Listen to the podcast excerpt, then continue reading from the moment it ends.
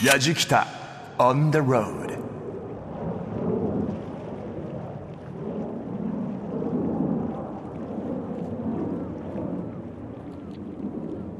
やじきたオンザロードをお聞きの皆さんスタジオの中田美香さん旅人の神田明です。私が今いるのは愛知県の知多半島にある常滑市です。ちょうど対岸には2005年にオープンした中部国際空港セントレアと空港を飛び立つ飛行機。音聞こえましたか？穏やかなキラキラと光る波とそして真っ青な空に飛び立つ飛行機。気持ちいいですよ。今回のやじきたはこの常滑ならではの魅力を満喫したいと思います。もちろん常滑はセントレアだけではありませんからね。では行ってきます！朝の海辺を飛び立つ飛行機。いいですね。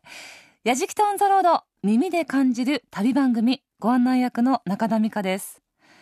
中部国際空港セントレアがある愛知県常滑市。伊勢湾の東側にある知多半島のちょうど真ん中あたり名古屋からだと30キロぐらいのところにあります。仕事やプライベートで名古屋に行くという方は多いかもしれませんが知多半島まで足を伸ばすことなかなかないかもしれませんね。でも常滑は観光の名所がかなりたくさんあるんです。例えば去年の大河ドラマの主役だった小郷が初めて嫁いだお城大野城があったり世界最古と言われている海水浴場があったり。なぜか街を歩いていると招き猫の置物がたくさんあったりします。そして何といっても有名なのは信楽焼とか備前焼などとともに日本六古窯の一つになっている常滑焼です。普通焼き物と言いますとお皿とか湯飲みなどの食器それから花瓶壺なんか思い浮かべますよね。でも常滑焼きはそういったものももちろんあるんですがもっと大きなものが多いみたいなんです。大きな亀とか土管とかです。ではなんで大きな焼き物を作るようになったのか。今回の旅人神田明さんが常滑焼きをいろいろな角度から追求してくれます。そして常滑焼きにもチャレンジ。うまくできたんでしょうか？今回のやじきた題して知多半島常滑焼き物散歩。旅の様子は番組ホームページの動画旅日記でも楽しむことができます。ぜひホームページ一緒にチェックをしながら聞いてください。また放送終了後はポッドキャストでも配信しています。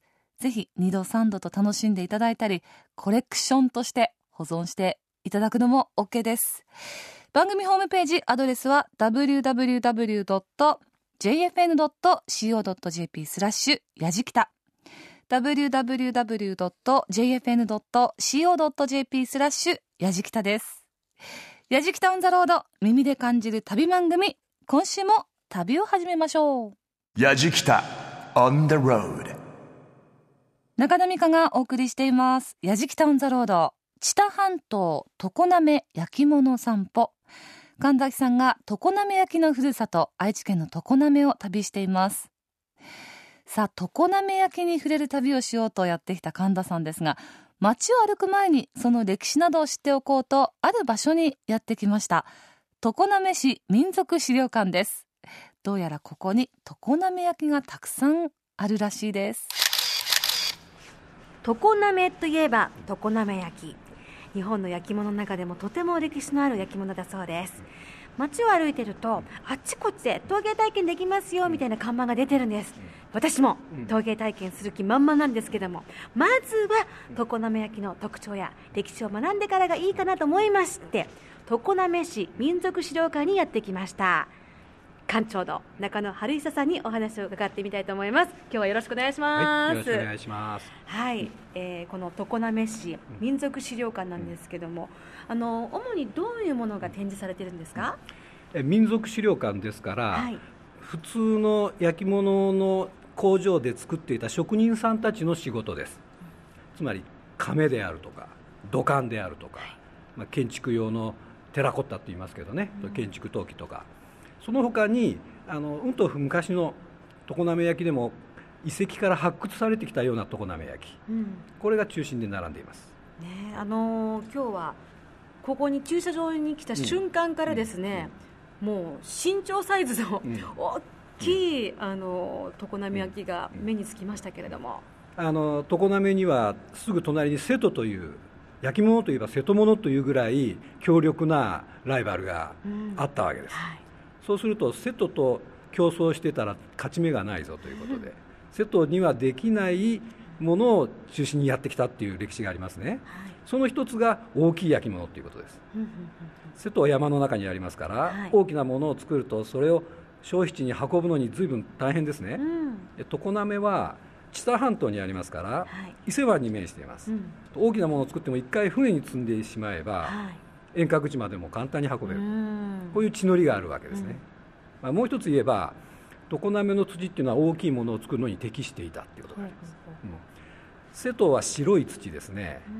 これは純度が高い土で高い温度にしないと焼き締まらないんですよ。はい。大体1250とか1300とかね、で常滑の土っていうのは色がついてるでしょ？茶色かったり、まあ、灰色だったり、うん。でこれは中にね、まあ、混じり物がたくさんあると思っていただいたら、はい。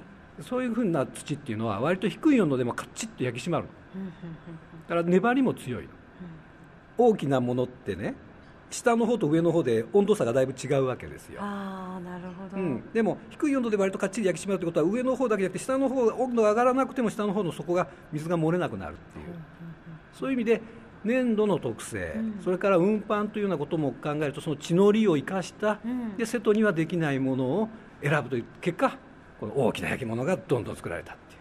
この常滑の歴史というのは、うん。うん。いつぐらいからこの焼き物っていうのは始まったんですか、はい。まあ、ざっと1000年と言っています、千年、うん、ただね、1000年ぐらい前に釜がこの知多半島に来るんだけれどもその大きなものを焼き出すいわゆる常滑らしさがぐっと出てくるっていうことになるとこれはまあ900年から850年、その頃今ちょうど平清盛なんか商店当たってるけど、はいええ。あの武士が登場してくる頃に、うん。常滑らしい大きな亀がうん。丘陵部の方で焼かれるようになるんです、それがですね鎌倉時代になるともっとすごくなります。うん。まさに大量生産の時代に入りますねでもう常滑で焼いた亀が日本中に北海道からと言いたいところですけど今はまあ青森からうん。鹿児島まで、まあ本州は全国的にこう行きます。これがねその返品を食らった土管あの明治5年にね横浜で新しい居留地をあの開発するので、はい。その時に土管が必要だっていう。う、ん。で、まあ、昔ながらのやり方で作ったのがこのお最初の土管ね。うんでそこの居留地を開発を設計したのはブラントンっていうイギリス人のお雇い外国人ね。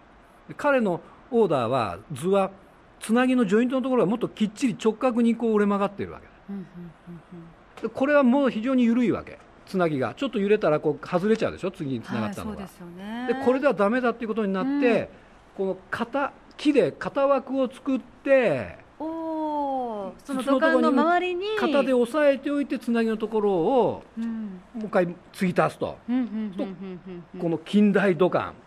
まさに直角に折れ曲がって次のものを差し込んでも,、うん。もうめったなことでは外れないぞというのに成功するわけです。これで OK 本当だ、うん。なんか全然形がこう、うん。かっちりとそう。これが江戸時代とネジのように。前近代と近代の違いなわけ。でもうでもわざわざ横浜まで持ってって、うん。持って帰ってくるのまたかかっちゃうから向こうのその資材屋さんのところで引き取ってもらって、とりあえずこれを作り直して収めて一件落着するんだけど、そういう話は聞いてたのね、でその土管がなんとあの汐留のはい。再開発する前の,、はい。あの汽笛一世新橋よっていう新橋ステーションがあそこにあったわけ、はい。でそこを東京都の埋蔵文化財センターなんかずっと長年かけて発掘調査してたのね、たら新橋ステーションのターンテーブルの周りのこう排水溝の遺跡の遺構が出てきて、うん。そこになんとそのまさにこれだっていう土管が出てきいただいてきました、うんいただいてきました。うあれはそうなんですよ。ーん。だからあれ横浜に持ってたけどダメだって、へー。横浜から新橋まで運ばれて、うん。新橋の操車場のところで使われてた、ねえそしてまた常滑に帰ってきた、戻ってきたお帰りっていう感じですよね、はい。でもそうやっての、うん。やっぱり人の手で作られるものですから、うん。うん。まあ、時には失敗してしまうものもたくさんあるじゃないですか。そそうういったものはどうしてるんですか、もちろんね捨ててしまうのはもったいないわけで、はい。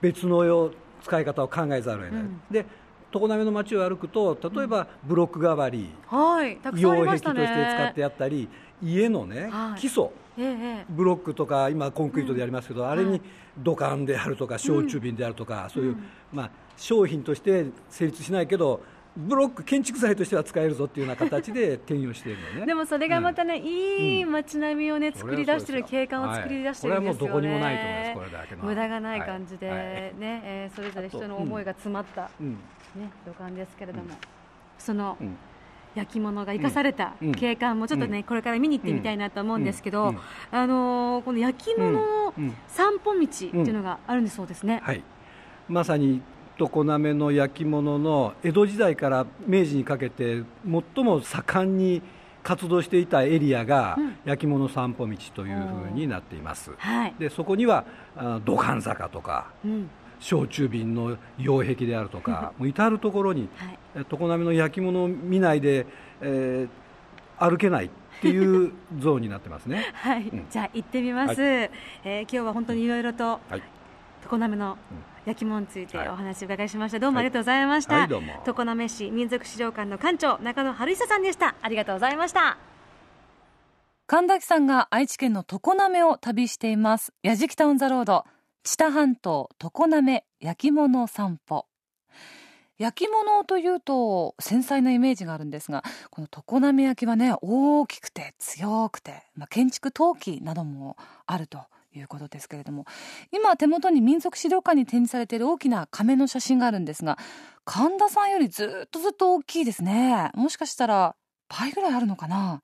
ねこれあのちなみに太平洋戦争の時にロケット戦闘機の燃料を入れた亀だそうで2000リットル入るということです。さあ常滑焼の特徴歴史が分かった神田さん。常滑の町に出かけていきました。矢じきた on the road. 常滑市民族資料館の中野春久館長に教えていただきました。焼き物散歩道にやってきました、えー、それではここで焼き物散歩道をこの方にガイドしていただきたいと思います。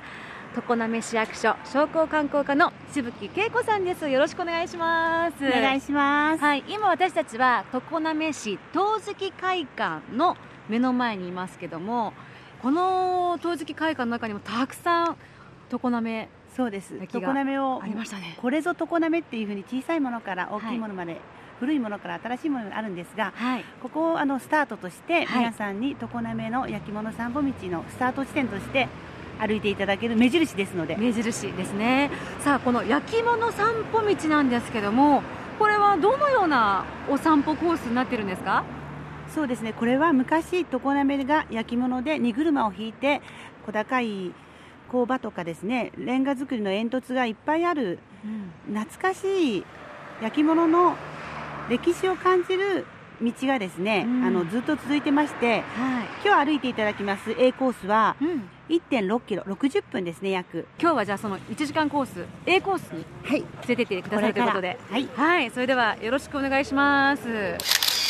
この煙突ですか？この私たちの目の前にあるの。煙突なんですけどね、はい大気汚染の関係で、はい、石炭とかが使えなくなってから、うん、重油とかになって、まあ、どんどん使われなくなったんですが、うん、やはりこういった景観を残そうということで、はい、常滑市としても少しだけですがお手伝いできるようにこう残していただきたいので今こういった工事もやってますね。へえそうなんですね。すごいですね。瓦のね屋根が重なり合って見える風景なかなかあのー都会に住んでいると 見えない風景で、ね、なんかこう落ち着きますね。こうこういった下のところにも、はい、ギャラリーだったりあのお食事どころだったりあるんです。本当だ。手作り工房とか酒造とか、はい、あとあのカフェとかあの生かしてるんですね昔の建物をね、ね、やはりあの散歩道歩いてきてくださった方にちょっとほっと一息ついていただきたいということで、はい、皆さん結構こう車も入ってこれないようなとこなんですけども、はい、お店を構えてきてくださったりしてますね。でも本当ね、これ窮屈ですよね。私が大きいのかしら。道ね、やっと二人、細い。一人半が歩けるぐらいですよね。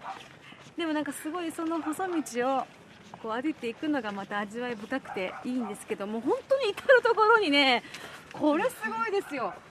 この土管とそしてあのそうです隙間にね隙間にですねあの湯飲みとかお皿とかいろんなものがですねもう至る所に敷き詰められててなんかすごく味のある壁になってますね。うん。こんにちは。ここの作品はちょっと黒いっていうかあのすごくシンプルに。本当に常滑の急須の職人さんで丹精込めて作ってみ森下さんです。森下さん、はい、どうもこんにちは。あのここでギャラリーされて何年目ですか？三四年三年ぐらいですかね。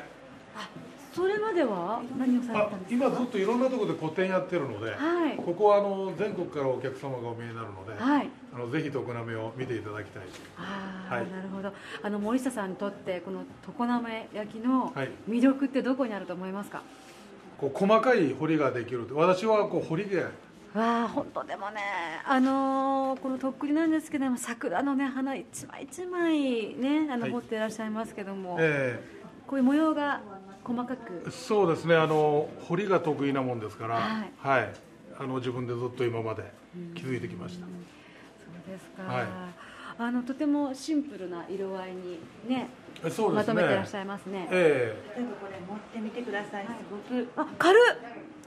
こんな軽いんですか？はいあのね薄さもね2ミリないぐらいですよね。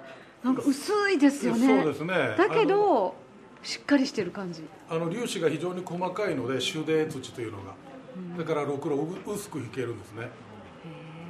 金とかがね真っ黒な常滑焼にあの金色であの桜の花びらとかね、はい、えー、が模様をあしらってらっしゃる。とてもなんかシンプルでね。そうですね。繊細な方なんですよ森下さん。そうですね。がっちりしてますね。性格が出るんでしょうかね。ね。ありがとうございます。たくさんお客さんいらっしゃったので。はいどうもありがとうございました。常滑焼きってなんか全然作る人によって全然表情が違うんですけど。そうですね、はい、あの皆さん急須常滑の急須は手泥っていうあの茶色ですね。思って見えると思うんですけども、はい、違いましたでしょ？違いましたね。またなんか質感も全然違うし。そうなんです、はい、職人さん一人一人がやっぱりこう工夫をされてオリジナリティを出されて、はい、こちらも陶芸道場ということで、はい、陶芸体験ができます。器だけじゃなくてこういった置物ですね。豚の置物とか、お地蔵様とか。自由に作って OK という感じでなんかね創作意欲が湧いてきますね。そうです。非日常的なところもいいですね。ねこれはこれは何ですか？これは散歩道で迷わないようにこれを、はい、これを目印に歩いていかれれば、はい、A コースなんですよ。ちゃんとね道路にですね目印みたいなものが埋め込まれててこっちですよって言ってくれてるんですけどこれなんかシンボルなんですか？これは電覧管って言いまして、はい要は土管の中にこれこれは4つ穴が開いてるんですけど、はい、6個開いてるのもあるんですが、はい、この中にあの電気のケーブル線を通してですね本当に土管は丈夫なので、今そちらに見えてる中部国際空港の下にも敷き詰めてあります。なんか土台を支えてくれてるんですね。そうなんです。腐らないし丈夫だし。こちらに見えるのは海鮮問屋滝竹って言いまして、はい、昔あの大きな土管とかを運んで海鮮業が盛んだった頃の海鮮問屋さんの残された建物なんですけど結構風情がありますでしょ？白の壁にそして真っ黒な瓦でね、えー、海鮮問屋さんなんでやはりいろんなあの本当に貴重なお家のものとかもあって、ところどころにも展示しまして、うん、あの入館料300円いるんですが、はい、本当にゆったりした気分であの、うん、ひととき過ごしていただけます。あすごい。何ですかここの道。ここはでんでん坂って言いまして、はい、この滑り止めでですね焼き物の敷輪っていうんですがそれを敷き詰めて常滑の土はもともとこう粘土土で滑りやすいので、うん、こういった敷き詰めてあの歩きやすいようにってなってるんですね。いっぺんにあの小石を水辺に投げた時にいろんな波紋がぶわーってできるみたいにす、ね,、ごく道路に一面にその波紋みたいにね、ね、敷き詰められてて、はい、うん、これあのお子さんでも安心ですよね。今お子さん歩いてらっしゃいますけど、ね、あの楽しんで歩いていただけると思います。ちらがあのふるさとの坂道30選に選ばれたその土管坂ですね。なるほどなるほど。これが焼酎瓶ではいこちらの方が土管なんですけど左側が土管で右側が焼酎瓶。そうなんですすごいですね。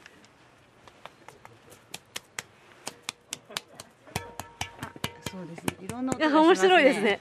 まさに本物の焼酎瓶をこのまま擁壁として使ってるので中空洞ですからね、うん、音しますね。ねでもそうやってあの人を支えてきたあの者たちがこうやってまたこういう形で支えてくれてるっていうのは いいですよね。幸せですよね。幸せですよね。身近にねご先祖様のね、ん、なんていうのか歴史がね、それも栄えてた、ね、産業遺産っていうかそれがまた新しいあのいろんなところからお客様を呼んでくださるっていうのはありがたいなと思ってます、ねそしてまたこれが本当に風物詩というか、ね、あの顔になってますからねこの街の。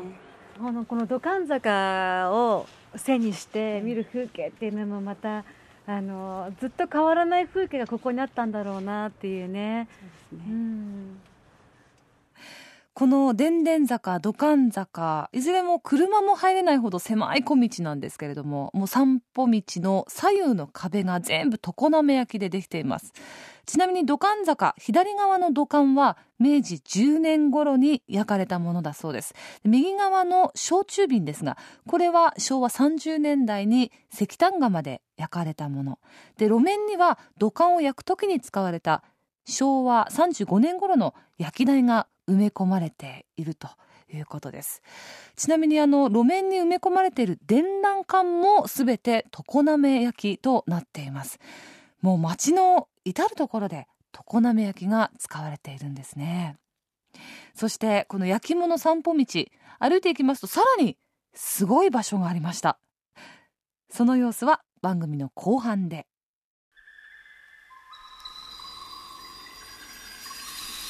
矢敷北 On the road しぶきさん。はい。何やらすごいところにやってきましたけどもこれは上り窯？そうです。上り窯を上り窯、えー、昭和49年の1月の窯出しを最後にもう操業停止された当医者さんのですね、はい、上り窯なんですが、うん、国の指定重要有形民族文化財としてあの、はい、こちらの方であの大切にあの保管させていただいて皆さんに見ていただくんですが、はい、ずいぶん歩いてきましたよね散歩道ここは一応こうやっぱり常滑の産業遺産を見ていただく上り窯なんですね。はいあちらの方にちょっと煙突とかがたくさんありますのでちょっと見ていきましょう。はい、あのずいぶんこの丘のようなこう山のようなこうね登って下ってみたいな感じでやってきましたけども、ね、ここ一つの窯っていうのは一つの部屋のお窯を見たことあるんですけど8つのそうなんです。窯でできてるんです傾斜を利用して上り窯はできているので、はい、やはりこういう傾斜地に上り窯があるんですが、はい、これだんだんこれどんどん上がってきて上がってき、ね、上がってきましたよね。でこちらを見ていただくと、うん、わ本当だ！10本の煙突があるんですが1 2 3 4 5本当だ。そうです。あのやはり火の温度とか勢いとかによってこの煙突がこうそうしてるんですが、うんなかなかこういった形で残っているのは珍しいと初めてになりまし初めてですよ。そうですか。あの8つの部屋によってこの移動させてその窯の焼き具合を調節してるってことですか？たくさん焼けるということですね。焼けてしまうとでこちらの方が横から窯をどのように入れていたかっていうのが見ていただけるんですが、えー、おお大きいですねこれなんかさっきあの全長22メートルって書いてたんですけど すごい大きい窯ですね。今上り窯を半周しましたね、はい、これが中身ですね。中です。どうぞ。わあ。なんかトンネルみたいなものがでもここに8つあってこれが窯なんですね。そうです。作品をこの入れて焼いてったんですよね。すごいこの作業っていうのもなんか想像すると。ねすごいですね、ね、あの今その窯の中にたくさんのその鉢みたいなものがたくさん積まれてますあれは敷き割っていってその焼き物を焼くときに土台にしてあれで焼いてたんです。ちょっとこちらの方を見ていただいていいですか、はい、ここが滝口でここから薪を入れてですね。でどんどん炎が上がっていって。滝口たくさんありますね。12345 6つぐらい今ここから見えるんですけど。たくさんの人がね関わったと思うとすごいですよね、ね本当にね。あと前室を炊き終わるのに11日ぐらいかかったそうなんですよ。11日をみんなで助け合ってやったと思うとすごいですよね。終わったらまた次のやつで、そうです。いろんな作業を皆さんでやられたっていう、先人の力っていうかね、いや本当でもねその火の加減を火加減を言ってみたらその感覚でやっぱりやっていくわけでしょ。体で覚えていくす、ね、すごいですね。中田美香がお送りしています「やじきた on the road 耳で感じる旅番組」知多半島常滑焼き物散歩。神田さんが常滑焼のふるさと愛知県の常滑を旅していますレンガ造りの煙突が10本並んでいたり釜が8つこう段々畑状に並んでいたりとなんかこうアートのようなね、えー、不思議な異空間になっています。市内で焼き物散歩道のマップというのが配られていたんですがそれを見てみますと昭和初期の常滑は煙突の数が300から400本。煙でスズメが黒くなるほどだったそうで隣町に行った子供が黒くないスズメを見てびっくりしたなんてエピソードが載っています。まあいかに昔は常滑がより盛んだったかっていうことが伝わってきますね。いやでもなんかねもう街全体がもう本当にこのさっき公園にもですねあの焼き物で作ったあの大きなオブジェですか？オブジェがあってそこで子供たちが遊んでたりとか本当に切っても切り離せない焼き物と一緒にもう生きてるっていうその生活の変わりがすごいしますねここはね。そうですね。都会では味わえない、あの空気とか、うん、触ったりとかね、歩いたりとかそういったのを楽しんでいただけるには、焼き物散歩道もあの老若男女問わず、はい、いいんではないでしょうか本当一日ゆっくりとね、えー、デートでも遊びに行きたいです私も。ぜひ。ぜひお越しください、ね、あの今日カップル多いですね。カップル多いですね。私たちもカップルじゃないですか。そうです。あのさっきから煙突からちょっとこう焼き物の香りがするんですよね。私も焼き物に挑戦したいなと思うんですけど。あぜひどうぞどうぞ。いいですか？行きましょうか。行きたいです。では。やった！行きましょう。そしたらですね、はい、えっともう初めての方でも、はい、何回か楽しんでいただく方でも楽しんでいただく教室があるのであそうですか。そちら行ってみましょう。はい。おここは？渡辺明製陶所そうなんです。こちらの方ではご夫婦で陶芸体験をできる教室やってみますので入ってみましょう。はい。はこんにちはこの常滑町のあちらこちらに食器とか花瓶とかを作ることができる体験工房があるそうですさああきちゃんが常滑焼きに挑戦ということで何作るんだろう？結構ああ見えて男勝りなところがあるあきちゃんですからねまさか土管は作んないと思うんだけどな。え？焼酎瓶とか作って一人飲み。いやいや、何を作ったんでしょうか？やじきた on the road 今日私に陶芸の指導をしてくださいます渡辺明製陶所の常滑焼伝統工芸士の渡辺文和さんです。よろしくお願いします。はいよろしくお願いします。はいえー、とてもあのこの中にもたくさんの常滑焼が並んでいますけどもこの渡辺明製陶所、はい、もう何年くらい焼いていらっしゃるんですか？えあの創業、まあ、約70年から80年。私個人的には40年ちょっとですかね。はい。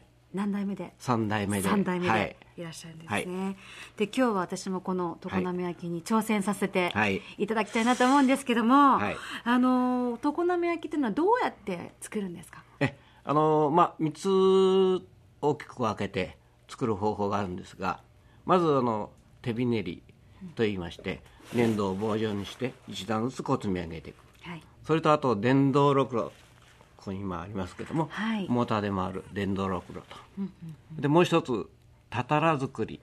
たたらたたら。要するに粘土の塊を板状にパンパンとこう伸ばしていって、あとはヘリをピピッと開けていけば、まあ、お皿とか、まあ、食器関係ですね、そういったものを板状に伸ばしていくのをたたら作りと言います。その3つの方法が棒状と電動と板状と、そうですね、この3つの作り方があるということなんですね。あのこの棒状のものは、手びねりというのはどういったものを作るときに、まああの例えば壺とか亀とか、まあ、昔からはそういうふうな技法であのやっておりますけれど、まあ、最近では小さいものだとあの湯飲みとかね、そういうものでもできますので、はい、花瓶でも割と奥行きの深いものが。まあ立ちの高いのとか、はい、そういうものを作るのにはまあ紐作りが合ってるんじゃないかなと、うん、まあたたら作りでもできないことはないですけど、うんうんうん、ちょっと技術的に時間もかかりますけど はい。そのものに適した作り方ですよね。そうですね。はい、はい、電動ろくろは？電動ろくろっていうのはまあ基本的にまあモーターで回ってますんで、うん、形的には丸いものでそこからあのある程度変化を変形をさせることもできますけども。この3つの中で、うん、あのどれがこう初めてするには簡単にというかお手軽に簡単っていうのはね、はい、やっぱりたたら作り、はい、幼稚園小学生小中学生ですね、うん、の方でも簡単にできます。電動ろくろは私が手伝わないとまず数ヶ月数年かかるんじゃないかなと。刷り込みでやらないとなかなか難しいですかね、まあ、よろしく。はい。あのじゃあ体験するときはこの3種類の中から選べるんですか、はい、そうですね。はい、はい、そうですか。じゃあ今日も私、はい、ちょっと初体験なので、はい、え今日はもう渡辺さんについていきますんで、よろしくお願いします、はい、こちらこそよろしくお願いします。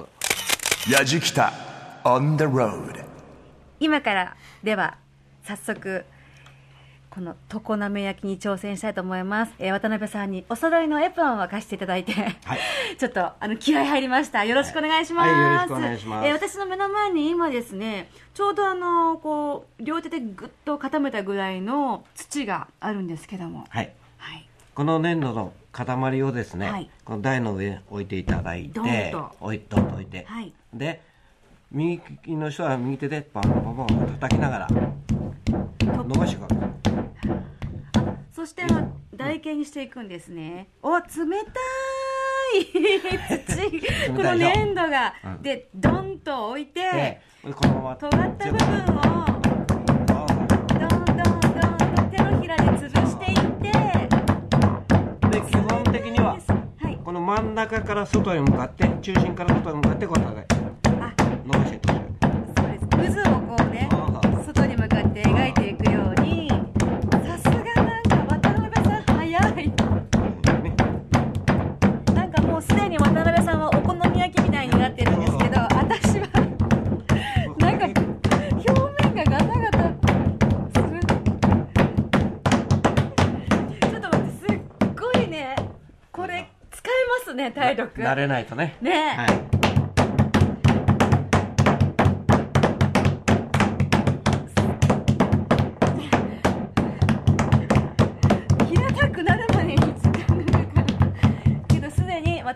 さんは綺麗な、平たい感じになってジャジキタ On the road もうジンジンしてます右手。はい。腕の付け根がもう えらいことになるぐらいにやってます。まあ大体そんなもんでいいかな。はい。綺麗になりましたね。はい、これであとはもう一番簡単な、はい、もう縁の方はい、外からこういうふうにちょっとこう開けてあれば。あちょっと。こういうふうに。上げていくんですね。ピザのその耳の 縁の部分を上げていくという作業。ちょっと簡単な作業っぽいのに、うん、この渡辺さんと私にかなりの差が出るのはさすがやっぱり40年のキャリアのこれぐらいでまだ40年で。ダメ。ちょっと寂しい。はい。まあこれでお皿の出来上がりです、一番簡単な方法で。であとはこれに、えー、それぞれね、はい、形例えば楕円形が良かったり四角い。の,、はい、あのもし希望だったら四角にのこ叩いて伸ばしていく時にやってもらえば、はい、四角いお皿なりこの楕円形なりがあのできます。ということで。できるわけですね、はい、例えばこれをもう少しクッと上げといて、ちょっと変形ね。こういう感じの。端の部分を上げて、こういうふうにやってもらってもいいし。わざと波打たせる感じですね、お皿を。でこういう形だとねあの、ある程度料理屋さんが結構使われるんですよ、ああそういうのがいいですね、でこちこちらを正面にしていただいてあとは盛り付けていただければ高級な手作りの器ができました。あそれ高級な手作りの器みたいなのがいいです、はい、できれば。なんかただのねお新香置くだけでも、うん、ぐっとなんか高級っぽく見えそうですねより美味しく感じますからね。はい、はい、いいですね。あとは料理の腕次第ですね。はい。そこは間違いないです。はい。はい、わ、かりました。はい。できました以上これがたたら作りということですので、はい、大丈夫かな？形いいですよ。面白い。いいですか？あ面白い面白い、はい、いいですよ。であとこの今日作っていただいたものを、はい、約そうですね。まあ大きさとかあるによって違いますけれども、はい、焼き上がってくるまでに約1か月ぐらいかかります。1ヶ月まず乾燥でゆっくり時間かけて乾燥しますんで。自然に乾燥はい自然乾燥はい、はい、それでそうですね。約10日から半月ぐらい乾燥させて、うん、一旦素焼き、はい、焼くわけです、はい、素焼きをしてから釉薬をかけて、うん、で次に本焼き、うん、でそれがちなみに1170度で焼きますので、はい、そうすると約1か月ぐらいかかりますと。じゃあこれちょっと高級皿できるんですね。はい。出来上がって1か月後に楽しみにしています、はい。手のひらで叩いて作るたたら作り。音だけを聞いているとなんか和太鼓を叩いてなんか演奏してるようなそんな風にも聞こえましたが力は必要でしょうねこれね、えー、神田明さんが完成したたたら作りによるお皿もうすでに完成品が神田さんの手元に届いています。あ写真があるんですけど形が本当にいいですね。裏側には「やじきた」という文字も入っています。ぜひこれあのご覧になりたい方ホームページ写真アップされると思いますのでチェックをしてみてください。さあせっかくなので今度は一番難しい電動ろくろにも挑戦することになりました。電動ろくろですよ。なんか一波乱ありそうですよね。でも今週はここまでです。この続きは次回の放送でたっぷりとご紹介しましょう。こうご期待。やじきた。On the road. Grooves and moves your day. やじきたオンザロード今日は神田明さんが常滑焼のふるさと愛知県の常滑を旅しました。知多半島常滑焼き物散歩前編をお送りしました。ねえほんと街の至る所壁も道路も全て人々の手によって作り上げられた常滑焼きが使われている。なんかあの人々の歴史っていうのも感じられますし何よりもあったかい雰囲気がしますよね。そして街がなんかこうアートのようで写真だけ見るのではなくやっぱりこういう街は実際自分の目で見てみたいなという気がします。さあ次回ですが神田さんいよいよ電動ろくろに挑戦です。さらに常滑と招き猫の関係の謎にも迫ります。そしてもちろん常滑の美味しいものも食べまくりだそうです。そしてこの旅の様子は番組のホームページで動画や旅日記でも楽しむことができます。また放送終了後はポッドキャストでも配信しています。ぜひホームページチェックしてみてください。アドレスは www.jfn.co.jp スラッシュやじきた。www.jfn.co.jp スラッシュやじきたです。やじきたオンザロード耳で感じる旅番組。ご案内は中田美香でした。